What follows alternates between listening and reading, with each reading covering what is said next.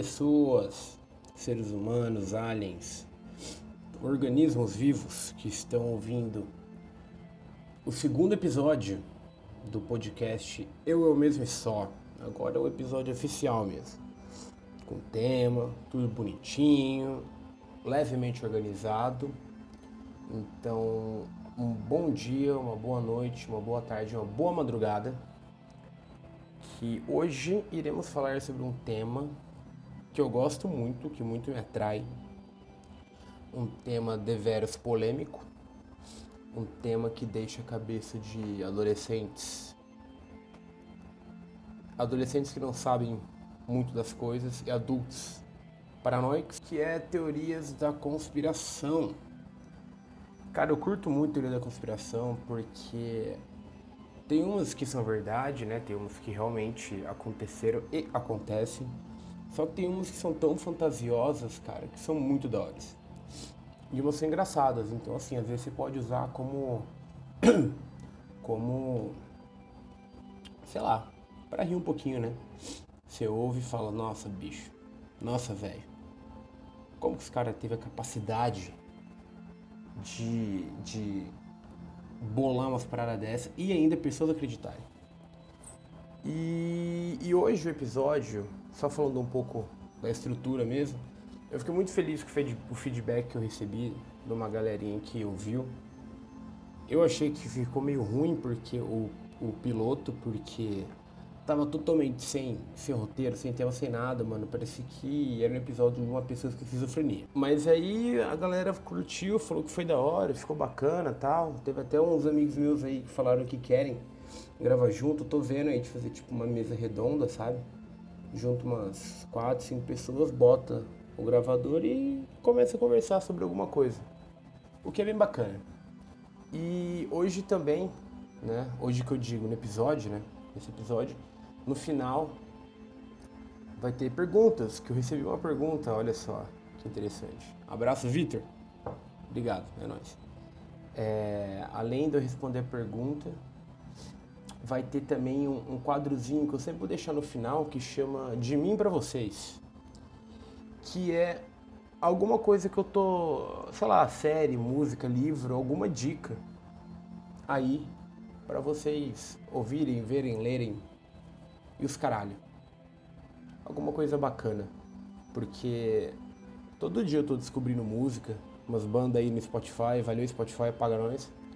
Paga nós nada, mano. Eu tô querendo pôr, pôr o podcast no Spotify.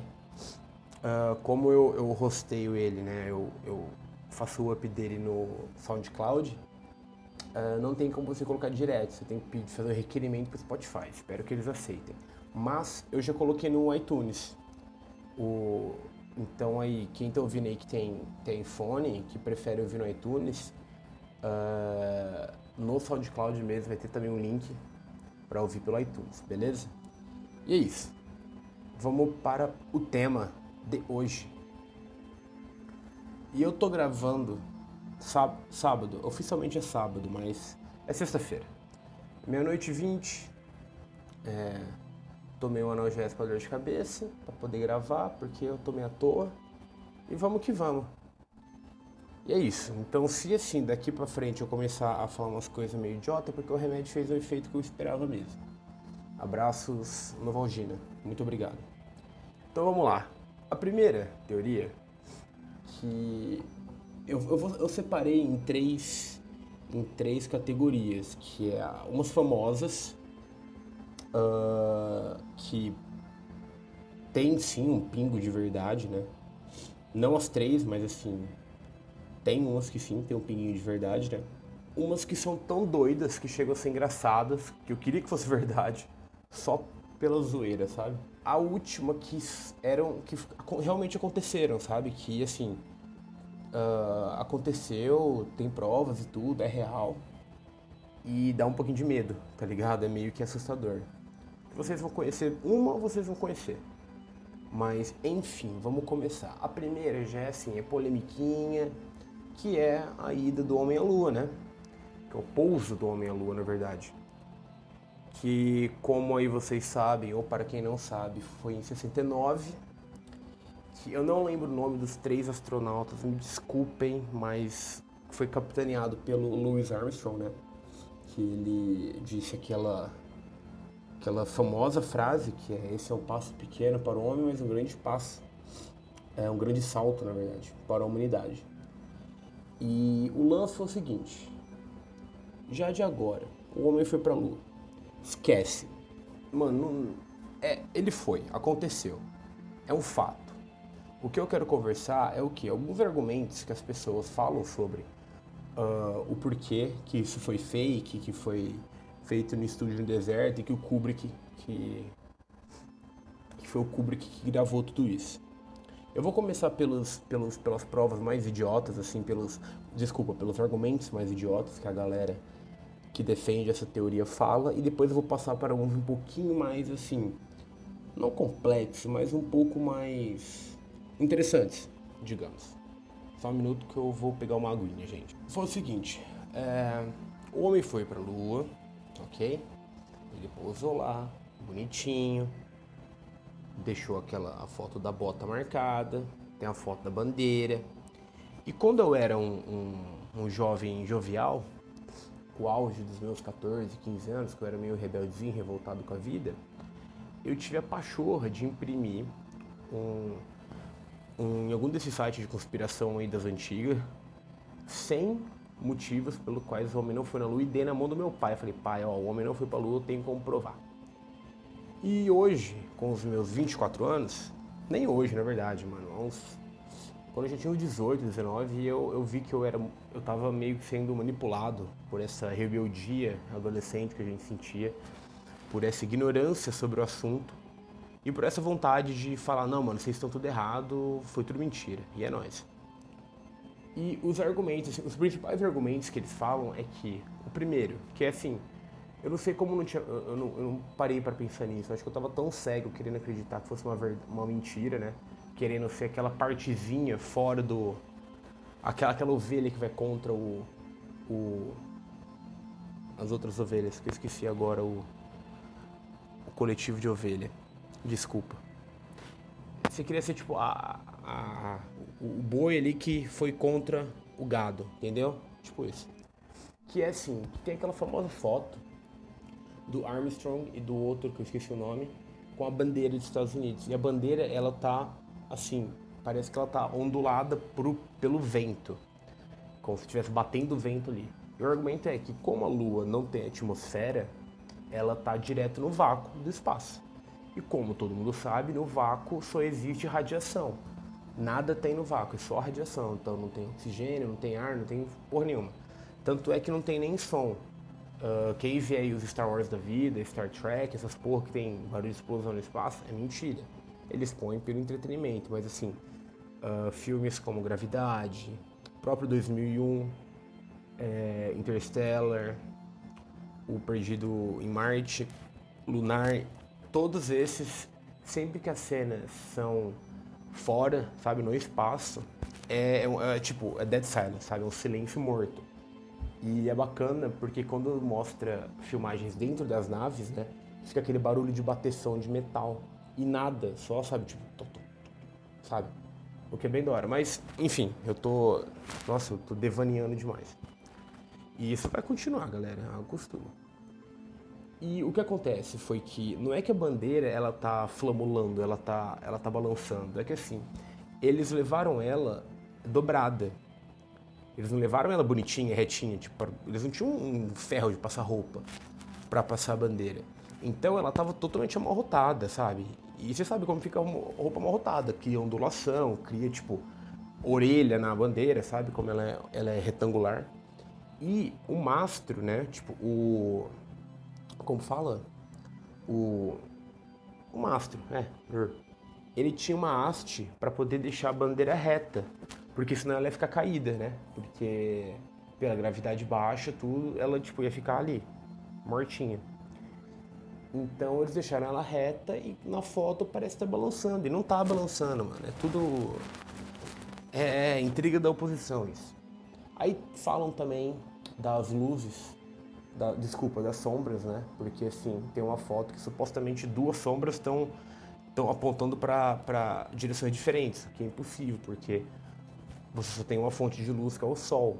Na verdade, foi uma distorção da foto que aparenta que fica que elas estão por outro outras direções e tal. Enfim, esses são os argumentos que se você não pensa muito, você fala, porra, pode crer, né? Nossa, é verdade, mano. E aí você pensa um pouquinho e fala, é. É. Acho que não é isso não. Entendeu? E assim, tem. Para você poder combater isso, você fala assim, cara, seguinte. É só você dar uma pesquisada de 30 segundos na internet, você vê que um monte de pessoas que tra trabalham com astronomia, astrofísica, os caralho, eles geralmente trabalham em centros de pesquisa. Esses centros de pesquisas têm uns equipamentos que é uns laser de, de tipo, longo alcance. E aí que eles fazem? Eles pegam esse laser, apontam para um lugar da Lua. Só que ela tem que estar tá, tipo, tem que estar tá do lado certo da Lua, enfim, mas não importa. Eles lançam esse, eles disparam esse laser e as missões que teve na Lua depois, né, da da Apollo, depois da primeira vez, eles colocaram os refletores ali na Lua para poder refletir algum sinal de laser mandado pela Terra, para poder medir distância, medir umas coisas. E quando você lança um laser para a Lua do lado certo, bonitinho, ele volta. Isso quer dizer que o refletor está lá, mano. Que foi posto por homem, não foi posto por alien. Então aí já mata qualquer argumento, sabe?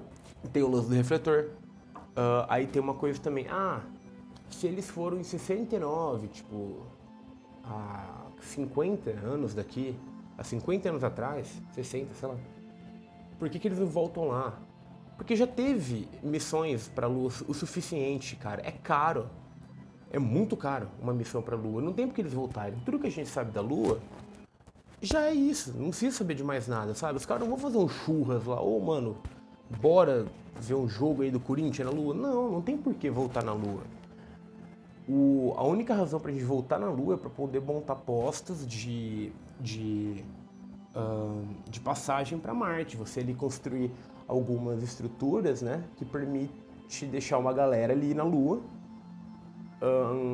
ajudando quem está indo para Marte. Que tipo assim, a nave sai daqui, vai para Lua e da Lua vai para Marte. Enfim, essa seria a única razão para ir, cara. Não tem muito o que fazer na Lua.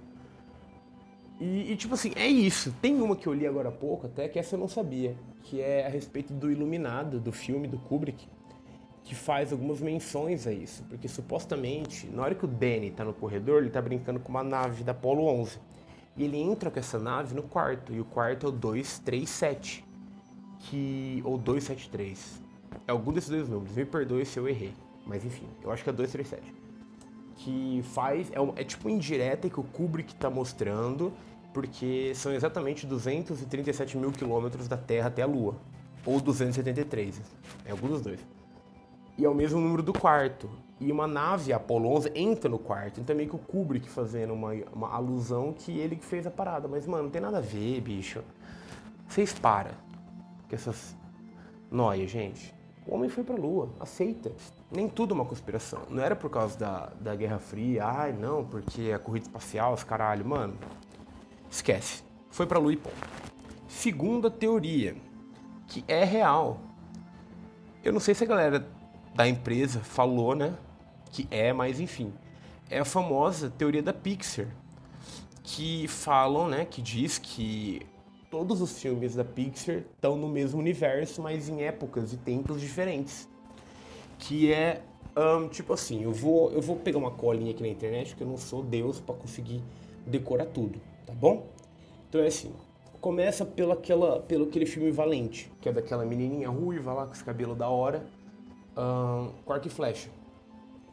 Que uh, o filme ele se passa na Escócia, na época medieval, e aí a princesa Mérida, ela conhece uma bruxa que ela consegue manipular a energia e dar vida para objetos inanimados, né? E além disso, ela uh, fazem, ela faz, né, desculpa, os animais parecerem como humanos, né, agirem como humanos. E, e, e a partir disso, é, dessa, dessa parada, né, dessa, dessa mitologia feita, ele credencia, né, ele dá uma, uma validade do porquê dos bonecos do, do Toy Story uh, terem vida, o dos veículos de carros, Abraço Relâmpago Marquinhos, um dos, meus, um dos melhores memes já produzidos pela internet brasileira. Sou apaixonado. E, e a Carol, minha namorada que está ouvindo, Starbucks Marquinhos, só falo isso. Ri muito aquele dia. Esse dia foi louco. Um, os veículos de carros e tem também inteligência né, de alguns animais dos filmes, como do Ratatouille, do Procurando Nemo, do Up. Nossa, cara, nem falo, nem falo em Up que eu já começo a chorar, mas enfim.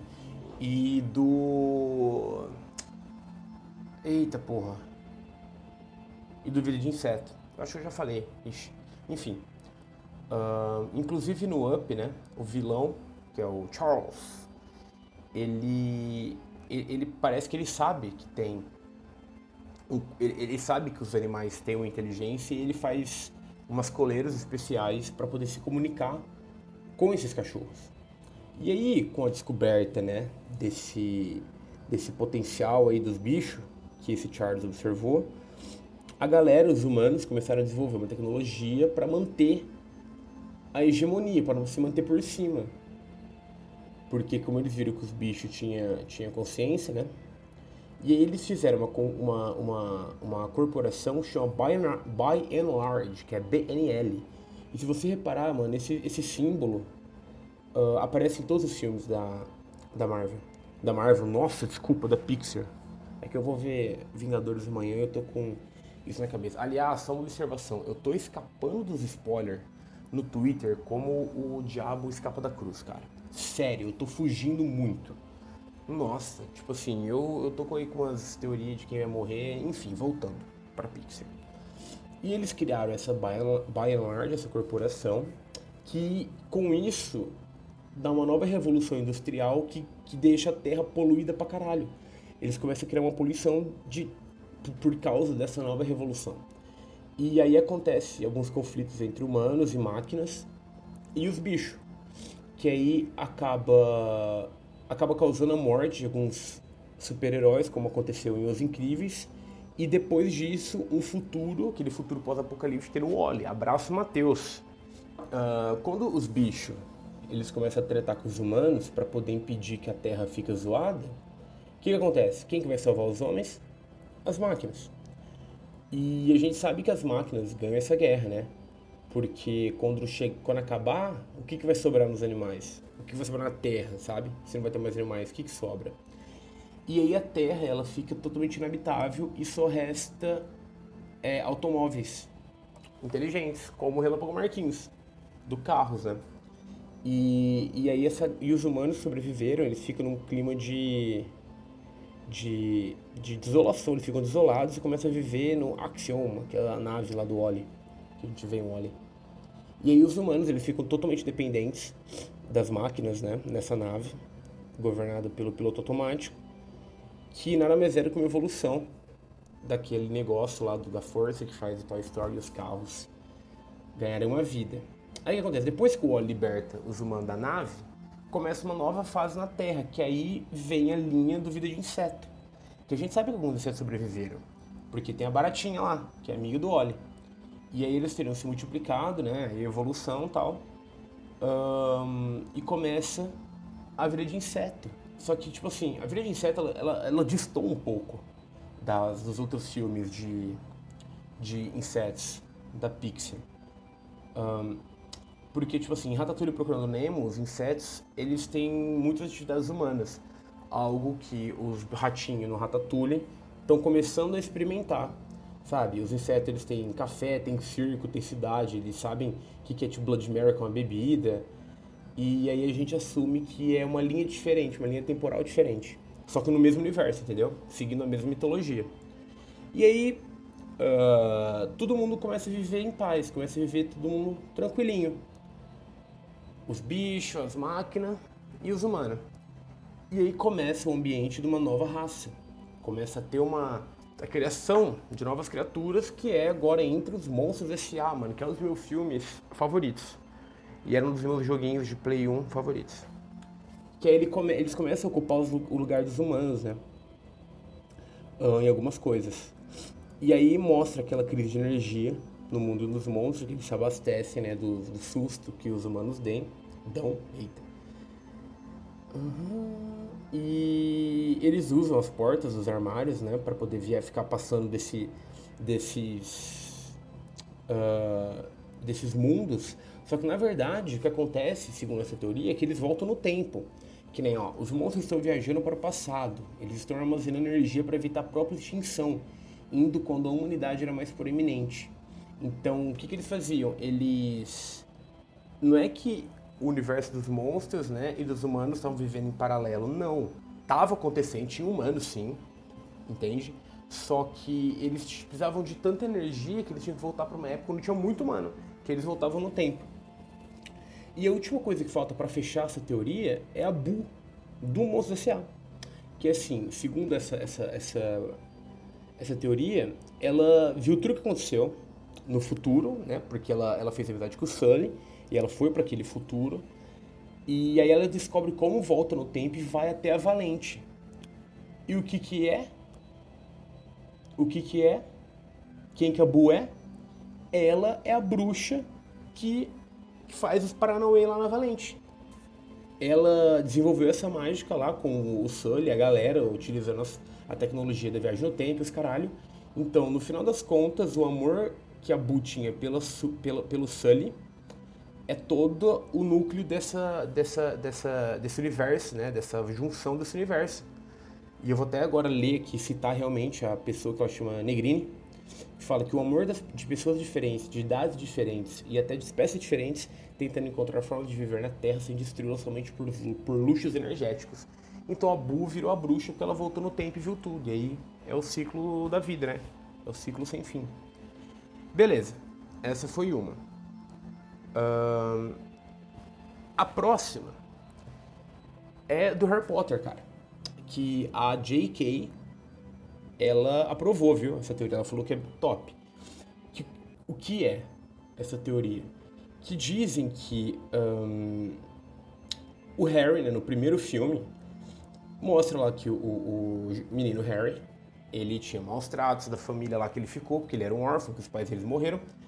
Um, e ele sofria, tipo, ele, ele sofria bullying, mano. A galera batia nele.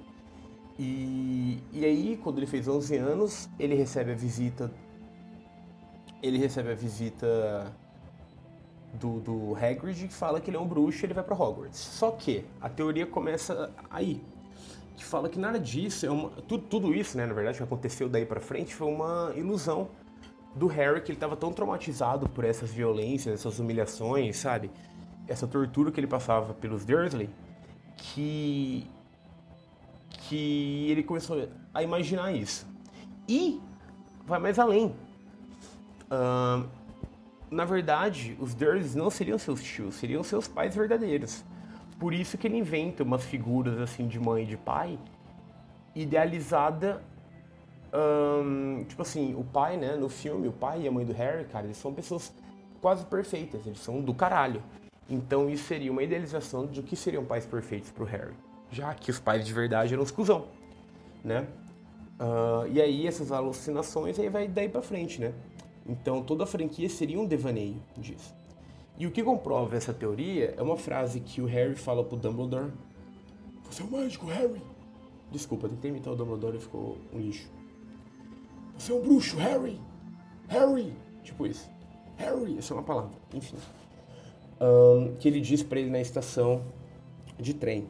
É na, na parte 2 do Relíquias da Morte, né? O último filme. O Harry pergunta assim: ah, Me diga uma coisa. Isso é real ou está acontecendo dentro da minha cabeça? O Dumbledore responde: É claro que está, que isso está acontecendo na sua cabeça, Harry. Mas por que isso significa. Eu vou repetir. Dumbledore responde: É claro que isso está acontecendo na sua cabeça, Harry, mas por que isso significaria que não foi real? E uma outra tese, um pouquinho menos brabolante, na verdade, é que todas as aventuras dos oito filmes, todas as coisas que acontecem, é só a imaginação do Harry no tipo de uma fuga, né? que ele morava naquele quartinho escroto, pequeno pra caralho, debaixo de uma, de uma escada.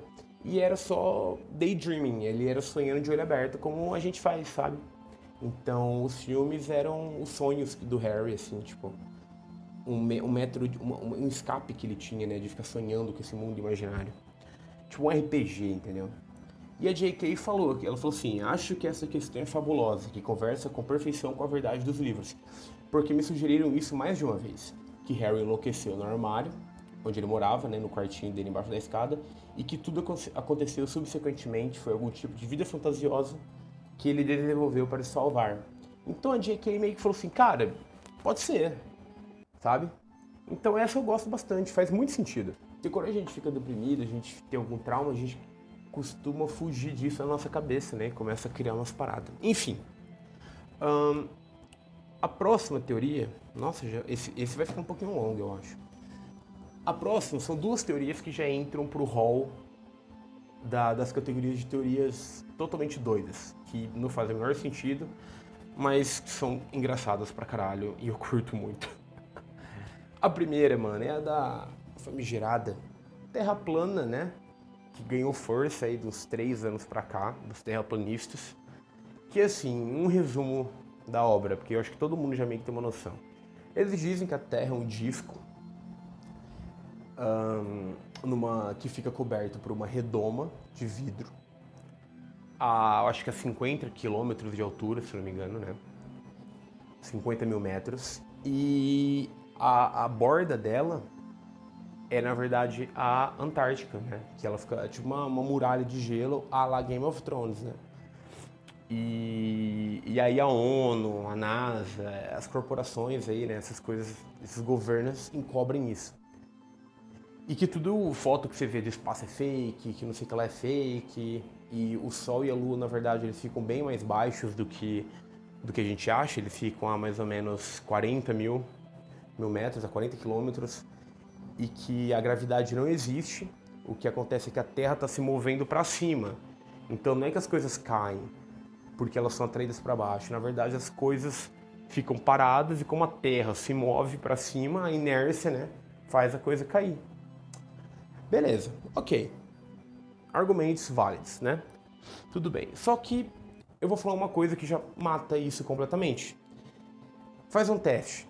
Pega um telescópio foda pra caralho. Grande. Aqueles para ver estrelas, sabe? Vai lá em coisa, lá em Fortaleza, em Recife. Vai na praia e aponta em direção à África. Se a Terra fosse plana, você ia conseguir ver a África. E você consegue ver a África de Porto Seguro, por exemplo? Não. Por quê? Porque a Terra, ela é curva, caralho. Ela é redonda, porra. Né? O, o, o, o, lance que o horizonte ele, ele é uma coisa reta é porque a gente não consegue uh, enxergar longe o bastante, a nossa perspectiva não é capaz de ver a, a curvatura por conta que a Terra é enorme, caralho. Que nem quando a gente está voando de avião, geralmente a 9, 10, de 9 a 13 quilômetros de altura, você não vê a curvatura, porque você só consegue ver a curvatura a partir de 30, 30 33 por aí, quilômetros de altura, que é quando a, a, as distâncias, né, a percepção de distância fica menor, a gente consegue ver a curvatura. Exemplo, a foto daquele cara, o Felix Baumgartner, da Red Bull, que pulou daquela da estratosfera, você vê a Terra redonda.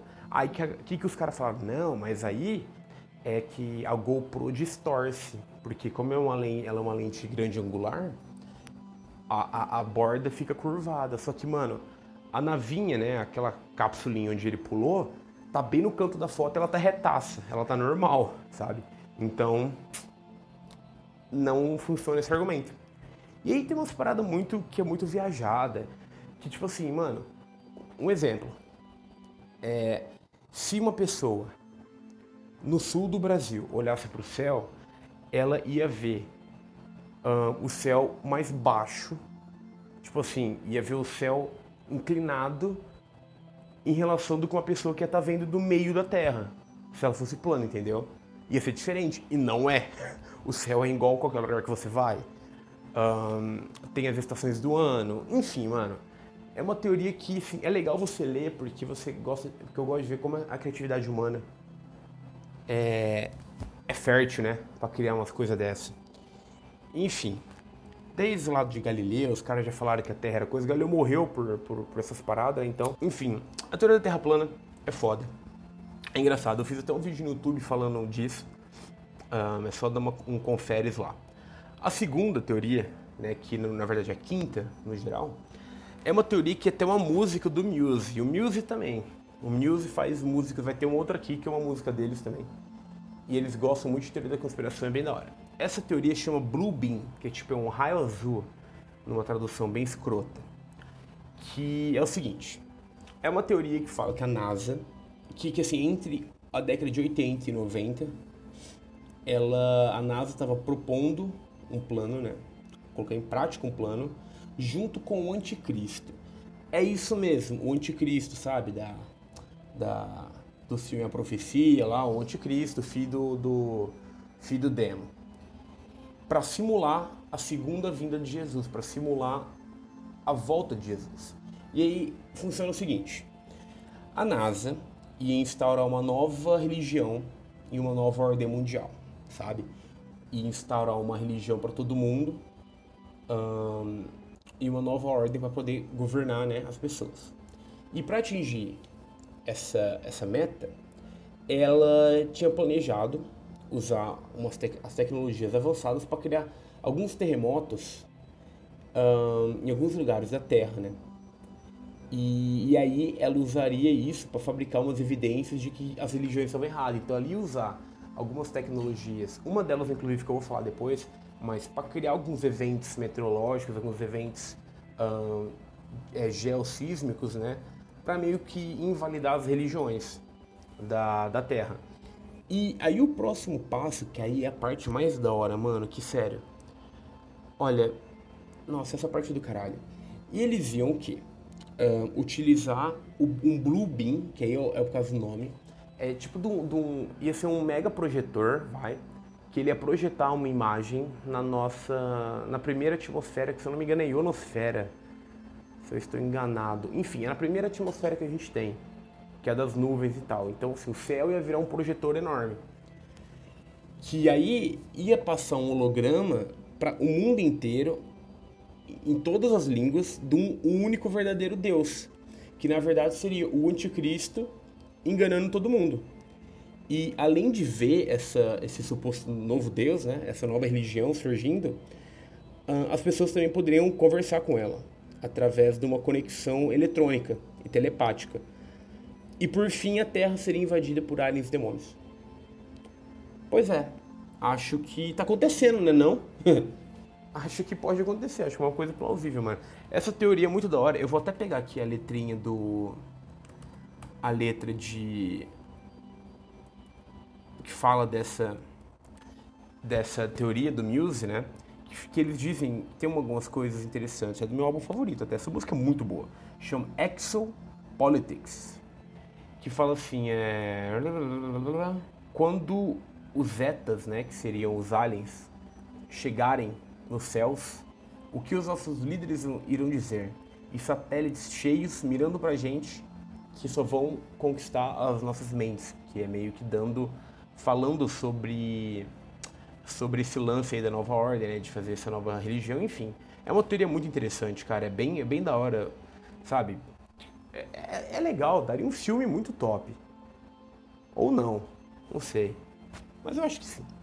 E agora para a terceira categoria, que são teorias que realmente aconteceram, teorias reais. Um, tem provas já que, que assim, que foi isso mesmo, sabe? Tem uns que, que já que não, uh, que não tá, estão mais em andamento, né? Já acabaram alguns projetos. O primeiro, que é o mais assim, não mais difícil de acreditar, porque não tem muitas provas, mas ele é totalmente plausível, que é o, o HARP, que é ARP, H-A-A-R-P, que é uma sigla que assim em português fica Programa de Investigação de Aurora Ativa de Alta Frequência. Isso fica desculpa, fica no Alasca, nos Estados Unidos. Se vocês jogam no Google aí, Harp, vocês já devem ter visto essa foto. O Harp, ele, ele faz o quê? Ele foi feito com o intuito de ter uma, um entendimento melhor das, da, da, da, propriedade física e elétrica da nossa ionosfera, porque por causa dos íons e tal. E com isso ia ser possível melhorar assim, comunicação, navegação, internet para tanto no uso militar quanto para os civis, né? O que já gera um pouquinho de, de assim, ou, é complicado, né? E para realizar isso, tem um monte de antena né, nesse campo onde, onde é o HARP, lá no, no bagulho. Eles enviam umas ondas para a ionosfera, para aquecer a ionosfera, assim estudando o que acontece nessas diferentes pressões e temperaturas na ionosfera. E aí tem umas coisinhas, né? Algumas algumas coisas sobre, sobre, sobre essa teoria. Que é assim, por que que no Alasca, né? Por que que essa instalação é feito lá? Porque a ionosfera que é sobre o Alasca ela não é muito estável, o que garante né, uma condição maior. Porque você consegue, você utiliza a entropia para poder analisar tudo que pode acontecer, né? Tudo que pode o que pode acontecer nesse sistema aí da ionosfera. E também porque ele é totalmente totalmente afastado de cidades, que aí não tem nenhuma, nenhuma, nenhum problema de, de como fala, de eita, de interferência, essas coisas. Né?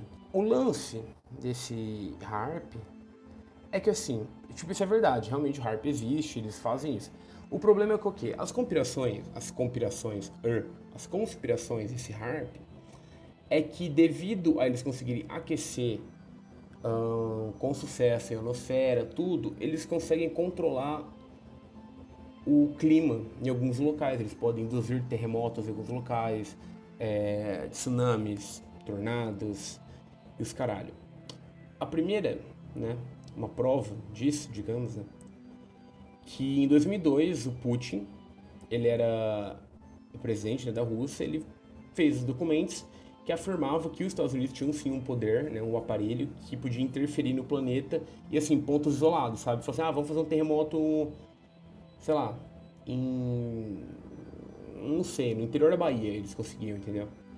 Que por esse aquecimento da ionosfera causava uma, um nível de radiação tal e podia coisar as placas tectônicas, enfim. Tinha uma outra também, que é sobre o terremoto do Haiti, que, que um jornal lá, venezuelano na verdade, afirma que, que o jornal Vive, afirma que esse terremoto foi causado pelo HARP para poder manipular toda aquela geofísica, toda aquela área do Caribe, né? E aí causou a morte de uma galera tal, foi, foi, foi tenso. E aí tem umas paradas que já envolvem questão uh, de bloqueio militar, o ARP podia jogar ondas lá que bloqueava sonares e coisas contra os Estados, é, de pessoas contra os Estados Unidos. Tem uma parada de controle mental também, que essas ondas poderiam interferir nas pessoas, porque tem alguns locais Pode pesquisar no YouTube, digita assim, é Low Frequency Sound on Cities, tipo, é sons de baixa frequência em cidades. Tem umas cidades americanas, alguns locais, que tem um barulho tipo. vindo do céu, tá ligado? Vindo do nada. E que os, as pessoas né, que acreditam nessa, nessas teorias falam que isso é um ruído que pode. que atinge nosso subconsciente, pode nos deixar mais propícios à hipnose. Bem da hora essa teoria, mano. Essa também eu gosto bastante. Agora, todas essas eu curto que eu vou falar. A segunda é uma é a que eu falei que vocês devem saber, mais ou menos, do que se trata do projeto Montauk, que é o que deu origem ao Stranger Things. Stranger Things. Things. Que a palavra. Things. Que o projeto Montauk, ele foi feito, ele foi criado um, porque a CIA, ela estava focada em desenvolver técnicas psíquicas para fazer tipo uma guerra psicológica, né? Um, dos humanos. É, e aí, assim, expandir a nossa mente humana, uh, invisibilidade, teletransporte, viagem no tempo, poder entrar em outra dimensão.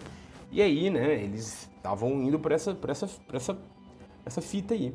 E teve um cara, um tal de Preston Nichols, que ele supostamente participou, ele escreveu uma série de livros baseada nisso. E quando ele, se, ele saiu desse programa, ele se desligou, ele conseguiu recuperar umas memórias, né? Ah, que estavam suprimidas pelo, pela CIA. Ele deve ter aquelas hipnose que faz para poder liberar, liberar as memórias. E ele escreveu essa série que chama Montauk Chair, que é ou Cadeira de Montauk. E aí eles começam a fazer um monte de testes, que é assim, que um dos testes chamava dessa época chamava The Seeing Eye, que é o olho que tudo vê, abraços Illuminati, pirâmide de olho. Que era um, um, um médium, que no caso o Nichols ele fala que era um garoto chamado Duncan. Ele segurava uma mecha de cabelo ou um objeto que pertencia a outra pessoa e ele se concentrava ele conseguia ver pelos olhos dessa outra pessoa e escutar tudo que essa, que essa, que essa pessoa ouvia e até mesmo sensações e pensamentos. É a mesma coisa que, tipo, a Eleven, ela, ela, ela conseguia entrar naquela parte que tudo negro, ela conseguia achar a pessoa e tal.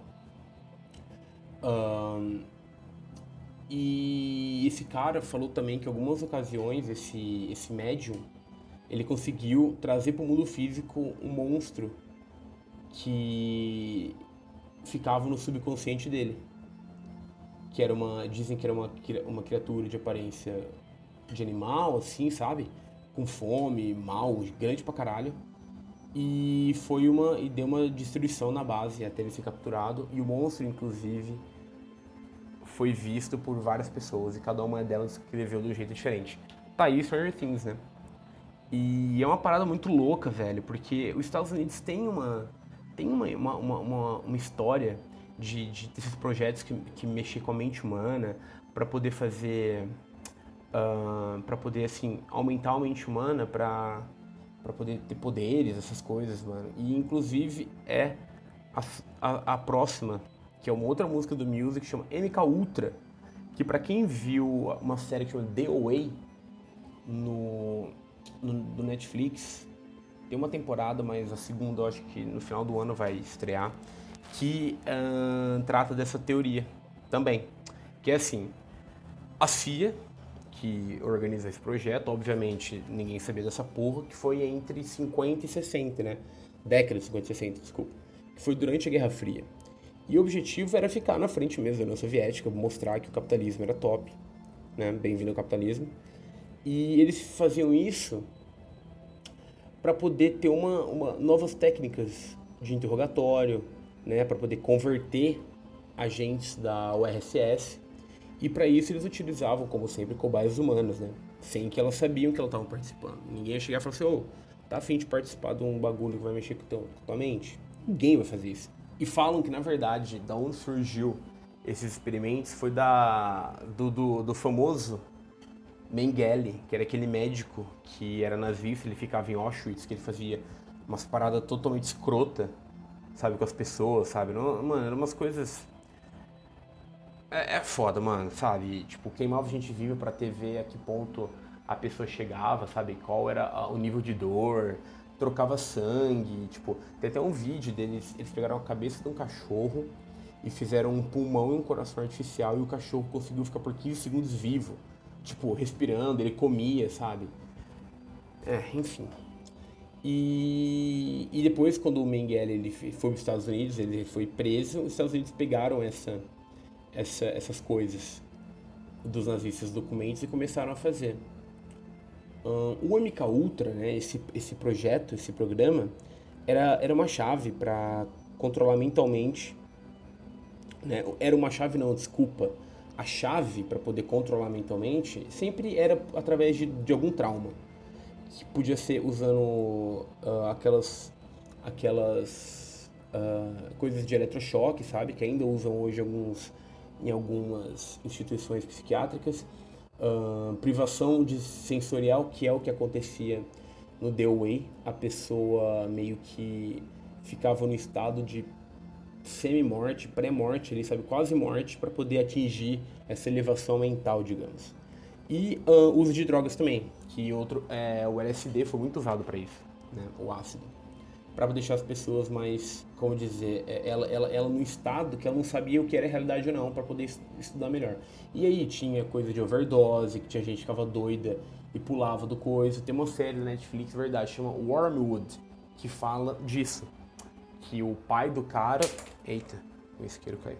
O pai do cara, ele fez parte desse projeto da MK Ultra e ele ficou doido na LSD e se jogou de uma janela, enfim, tinha muitas coisas, tinha muitas muitos casos disso. E dizem, né? E aí começa a conspiração mesmo. Só essa história já é muito doida, mas a conspiração mesmo começa aqui, que dizem, né, que esse que esse programa que ficou conhecido como programação Monarch, que é de você poder uh, utilizar de drogas, traumas, essas coisas para poder uh, controlar a pessoa, controlar a mente da pessoa, foi foi um, pedida, quem pediu para fazer isso foi a nova ordem mundial, como sempre, né? Que, que aí ele, eles usaram dessa programação, dessa, tipo assim, eles resetavam o cérebro da pessoa e jogavam as coisas lá, né? Reprogramava e aí colocaram em Hollywood, colocaram um monte de coisas, né? Para poder para poder comandar algumas coisas, que até diz aqui que tinham escravos monarcas, que eram essas pessoas, né, que passaram por esse programa Monarca, que é do MK Ultra, na política, na indústria e até tipo em Hollywood para promover pornografia, tráfico, até mesmo tipo assassinato, assassinato de pessoas públicas como o Kennedy, o Martin Luther King e o John Lennon. E dizem até que o Joe Jackson, que é o pai do Michael Jackson, é o pai do, do, da família Jackson, ele dizem que ele é um agente da MK Ultra, que ele teria abusado dos filhos para controlar a mente e disciplinar ele, sabe, forçar meio que fazer uma essa essa reprogramação. Então, ele utilizava dos métodos do MK Ultra, não era que ele trabalhou na CIA, no programa, é que ele utilizou essa, esses métodos, né, de utilizar de abuso e drogas para poder controlar a pessoa. É pesadaço isso, mano, porque assim, não é que tipo assim, você um, sei lá, dá uma droga só e a pessoa fica louca. Não, você deixa a cabeça dela tão traumatizada, tão, tão destruída que ela começa a dissociar achando que é uma outra coisa, achando que tem poder, achando que tá numa outra realidade, enfim. Foda. E o último, que eu gostei muito, eu não sabia até agora, desse, tipo, até eu fazer, né, eu ir atrás das teorias para eu falar, que chama Teoria Operação Mockingbird. Um, que foi assim, vou dar me explicar e depois vou falar uma coisa que muito me lembrou isso. Que essa operação, ela foi uma operação totalmente secreta pela CIA, lógico, que começou ali por volta da década de 50, no comecinho, 50 e 51. Que era assim, a principal tarefa, né, era eles queriam influenciar a mídia do, dos Estados Unidos, porque estava no começo da Guerra Fria, então eles queriam fermentar esse ódio, fermentar o medo também porque eles queriam que as pessoas ficassem com medo dos comunistas, desculpa, com ódio né, dos comunistas, dos soviéticos, e com medo dos soviéticos também, de jogar uma bomba, explodir tudo. E essa operação foi financiada pelo Plano Marshall, que aí eles usaram dinheiro para subornar jornais, para subornar os editores, para poder usar a mídia, os jornais, como uma para manipular a massa. O que, querendo ou não, se você for ver, acontece até hoje, né? De uma forma até que mais ainda escancarada, só que a gente finge que a gente não vê. É aquela máxima, né? Só não vê quem não quer. Open your eyes, galera, open your eyes. E para ter uma ideia, né, de tudo isso que aconteceu, essa operação ele influenciou até na, em algumas políticas internacionais. Acho que em 60 e pouco teve um presidente, um presidente, né, um ditador, o Guzmán, na Guatemala. Ele foi, ele sofreu um golpe e foi né, e tiraram ele do governo. Alô, Dilma, foi golpe. E dizem que a culpa disso foi desse, dessa operação Mockingbird, que eles inventaram um monte de história na mídia americana, e aí os Estados Unidos, como sempre, né, ajudam países da América Latina a tirar do governo quem é contra as diretrizes norte-americanas, né? Como eles fazem com todo mundo daqui da, da América Latina. E também chegou até a influenciar no golpe iraniano e na invasão da Baía dos Porcos. Então, é bem complicado isso, porque a gente vê reflexo disso até hoje. Como assim, a mídia, ela ela ela ela, ela, não chega a te manipular, mas ela, ela manipula, vai, mas assim, não é manipular, tipo, la, lavagem cerebral, é meio que só te direcionar por um lado, entendeu? Tipo isso, né? Não é fazer você pensar X, é você ir para um lugar que você pode pensar X, entendeu? E isso me lembra do meu livro favorito de todo sempre, que eu li em dois dias, que é 1984, né? Do Orwell. Que é foda, é do caralho. E isso me lembra o trabalho do Winston, que é o personagem principal, que ele editava a memória, ele editava o passado nos jornais. Então, tipo assim, de acordo com a mitologia do livro, existiam três continentes, três nações.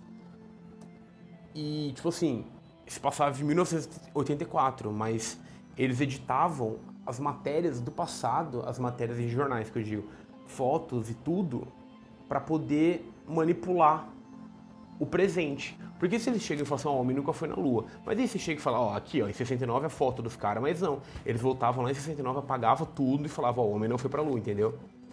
E foi uma coisa muito legal, porque quem controla o passado, controla o presente e o futuro, entendeu?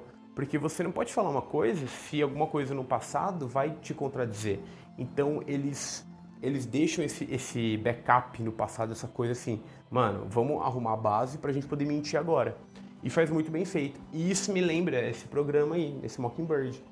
E manipular as pessoas, assim, de um jeito tão bem feito que todo mundo acredita. E, mano, eu gostei de gravar esse. Foi, foi da hora. Foi bem mais proficinha, com tema, tudo. Foi bacana. Uh, espero aí nos próximos aí pra frente gravar com, com mais gente e tal. Enfim, agora vamos pro, pro de mim para você que é onde eu falo, né, como eu disse lá no começo, sobre algumas coisas que eu tô vendo, ouvindo, lendo. Eu queria dar duas sugestões, na verdade. Não só uma. Uh, uma, uma, er. Uh, é uma série do Netflix, uma dessas, chama Wild Wild Country que é da Netflix mesmo, é uma série documental, tem seis episódios só, mas é bem da hora, mano. É meio que assim, é uma, conta uma história de um, de um líder religioso da Índia, né? Que diziam que era o próximo Buda, isso lá na década de 70. Que ele era rico pra caralho e ele comprou uma fazenda, um rancho enorme numa cidadezinha do Oregon e começou a construir lá uma cidade dele com as próprias crenças dele, com as próprias coisas dele, mano. Isso realmente aconteceu, é verdade, sabe? Foi na, desculpa, foi no começo da década de 80, perdão. E assista essa série, mano, que é muito foda, sabe? Tem uns personagens muito interessantes. É muito, muito, muito legal. É meio que assim, você fica pensando, mano, como as pessoas acreditaram nisso? Como acreditavam no cara? Como isso deu certo até um certo ponto, sabe? como as pessoas são influenciáveis, né? Como elas vão fácil pelos outros. E a outra coisa, a outra, a outra dica que eu tenho para, para, para vocês, meus, meus ouvintes, que eu, que eu muito, muito gosto, na verdade é uma banda. Uh, é uma banda que, que, eu, que é um cara que faz um podcast um dos, né? Ele é um dos hosts. É do Luiz Gino, que é do Braincast, que ele tem uma banda chamada Coronel Pacheco, que é sensacional. Para mim, Coronel Pacheco é o, é o Love Child, sabe? É o filho do Calypso com Los Hermanos. Porque tem aquela coisa, Los Hermanos, sabe? Aquele samba com rock indie, mas tem uma parada mais, mais assim, mais de um, de um swing tipo do Calypso, sabe? O, o, o ele até respondeu um tweet que eu mandei. Eu falei assim: seria o é, Coronel Pacheco o Calypso paulistano? Aí ele mandou assim: quem dera. Mas eu acho que é mesmo, mano. E assim, uma dica de música, assim, para vocês começarem, é o álbum dele que chama Petit Comité. Que, que é muito foda. Olha, três músicas que são muito boas. É Copo Cheio, é do caralho. Petit Comité, que é a, primeira música do álbum, é o nome do álbum, e Fast Fashion. É assim, é uns. É, sabe, é, um, é uns rockzinho gostoso, cara. Dançante até, só que alguma das músicas é a famosa música sacana, música sacaninha, que aquela é a melodia bonitinha e a letra triste, ou a letra bonitinha e a melodia triste, sabe? É as músicas agridoce. E é isso, é essa série e essa banda aí. Wild Wild Country, série da Netflix, e Coronel Pacheco. Banda da hora. E é isso, mano. Manos e manas, POCs e o Caralho 4. Acabou o primeiro episódio oficial, ou o segundo no geral, né? Do Eu, Eu Mesmo e Só. Muito feliz com isso, muito legal. Fiquei, fiquei feliz em, em, em produzir mais alguma coisa, bem da hora isso. E obrigado a todo mundo que, que ouviu o primeiro, que vai ouvir esse, que já ouviu que vai ouvir de novo, não sei. E é isso, mano. Ah, nossa, eu esqueci. Meu Deus, desculpa, Victor. Eu esqueci da sua pergunta. Então, Ele perguntou pra mim assim, ele mandou uma pergunta lá no SoundCloud, que qual foi o filme mais bem produzido que eu acho de todos os tempos. Eu vou separar em duas categorias, porque assim, tem filme bem produzido um, que são mega produções, que você sabe que vai ser bem produzido porque são mega produções, tipo filme de herói, que nem Avengers, filmes da Marvel, uh, Velozes e Furiosos, Transformers.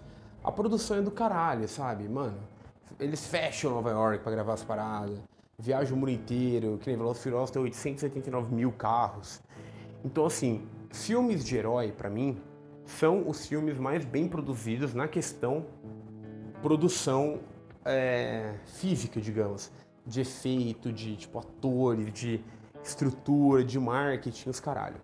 Agora, em filmes de produção assim que teve, sabe, o diretor, o produtor, mano, teve uma, uma finesse, uma perspicácia, eu vou, eu vou colocar dois, um novo e um velho. velho para mim é 2001. O que o Kubrick fez na década de 60 com 2001 foi absurdo, cara. Faz assim, vê 2001 na ótica de uma pessoa, assim, de 20 e poucos anos, da década de 60, que a corrida espacial estava começando. E o Kubrick me faz a porra de um filme do cara no espaço, a escotilha abrindo, é o silêncio do espaço. Foi uma coisa tão bem feita, tão fiel, tão fidedigna, que, que para mim é do caralho. Parece que ele tava na. Mano, o Kubrick eu acho que ele veio pra cá no futuro e voltou para fazer 2001. Eu acho que ele é o, é o brother que volta, que vira, vai pro portal, vira um bebê e volta. E o outro filme, que para mim, vocês não vão concordar, eu acho, mas foda, sua opinião é isso, né? É igual o cu. Cada um tem o seu. E dá quem quer. Que é Boyhood. Mano, Boyhood é um filme tão foda que ele começou a ser gravado tipo em 2000, em não, 2002 eu acho. Pera aí, não, em 99 e ele foi lançado só em 2012, porque porque ele foi gravado durante 12 anos, que é a história do molequinho que eu esqueci o nome e mostra tipo os atores, né, que é a família desse desse jovem até ele ir para a universidade. Então, tipo assim, acompanhou. Os atores são os mesmos que começaram. Não teve aquela parada de fazer um casting de uma criança parecido com o ator adulto. Não. O ator criança virou o ator adulto, tá ligado? É como se fosse uma série. Tipo uma série que você acompanha o crescimento, né? Só que na verdade é um filme. Eles gravaram um pouco aqui, um pouco ali, um pouco ali. E é muito da hora, mano. É um filme do caralho. A fotografia é linda. Um, o roteiro é fantástico. Diálogo, atuação. O Ethan Hawke, que eu gosto muito dele como ator ele, mano, ele, ele, ele, ele destruiu na atuação. Ele é foda. Eu só vou ver que quem foi mesmo que gravou, pra não falar merda, mas eu acho que foi o Linklater. Foi. Foi o Linklater. Que, que, que, diretor, né, mano? Vai tomando cu. O Linklater só faz filme foda. É, boy, desculpa, foi em 2014, Boyhood, beleza? E, e, ele é muito, muito, muito, muito, muito bom diretor. Ele faz sempre umas coisas assim meio meio doidas. Ele teve aquela trilogia que era o Antes do Amanhecer, Antes do Entardecer e Antes do Anoitecer, que é com Ethan Hawke também. Que acompanha, tipo, ele foi gravado de 10 em 10 anos esse filme, mano, o que é muito doido. Mostrou, tipo, três etapas da vida desse casal, de encontros e desencontros. E é isso. A resposta é produção em questão física e estrutura, marketing, filme de herói. Não adianta. Filme da Marvel né? Uh, e filme, mas e filme bem produzido em questão de diretor, de produtor, para mim é 2001 e Boyhood. Então agora sim é isso, obrigado, escutem aí, compartilha, dá retweet, compartilha no Face, dá, dá rebloga no SoundCloud, mano, faz o que for, escambau, para dar um help aí, que é nóis, galera. Muito obrigado por tudo, por me aguentar durante uma hora e os quebrado. E é muito nóis. E seguindo a tradição, um beijo na bunda, um dedo no cu e gritaria. Tchau!